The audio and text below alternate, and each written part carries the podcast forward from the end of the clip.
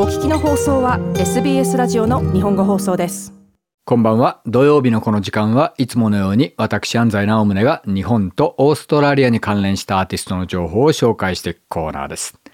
さて、えー、今日もまた先週に続き6月初めにライジングフェスティバルでオーストラリアにやってくる日本人アーティストを、えー、ちょっと紹介したいと思います。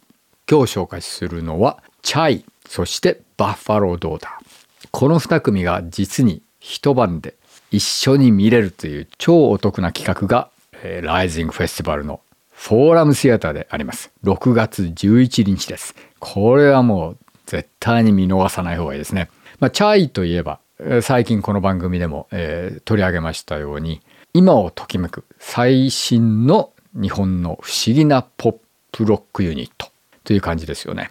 えでなぜこれがバッファロードーダと一緒に、えー、ライジングフェスティバルに出るのかというとこのライジングフェスティバルのサイドからのコメントを引用するとですねこのチャイが最も影響を受けたのは90年代の渋谷系と呼ばれている音楽でその渋谷系の中でもまあこの不思議なポップしかも女性グループという観点で言うとこのバッファロードーターの影響が一番強いんではないかと。なのでこの2組を同時に見られたら面白いだろうとまあそういうことでこれが企画されたらしいんですよね。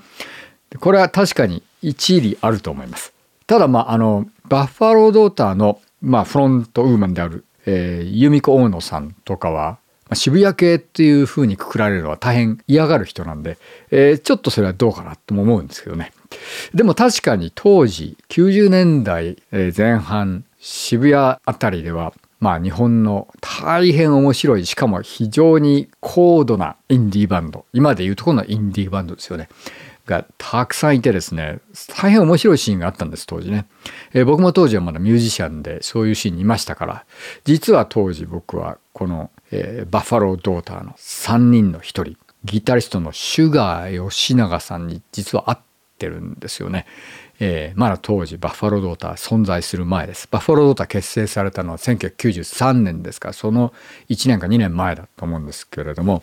彼女は当時パパイヤパラノイアという大変面白いしかも技術的にも大変高度なインディーバンドにいましてそのステージを見てぶっ飛んだ記憶があるんですけれどもですから後にこのバッファロードーターっていうのが出てきた時にはあああの人がやってるのかと思って聞いてみたんですよね。ただ面白かったのはこの人は当時僕が見た当時はテクニカルな部分でも大変すごいギタリストだったんですけれどもこのバッファロードーターではむしろそういう部分よりも音楽的にかなり不思議なエクスペリメンタルなことをやる方向に行っててこれだけ技術のある人が面白い方向に行くとさらにこう深いものができるんだよね。っていうそういう印象を持ちましたちなみにそれはもうこの3人全てに当てはまることで、えー、シュガ吉永さん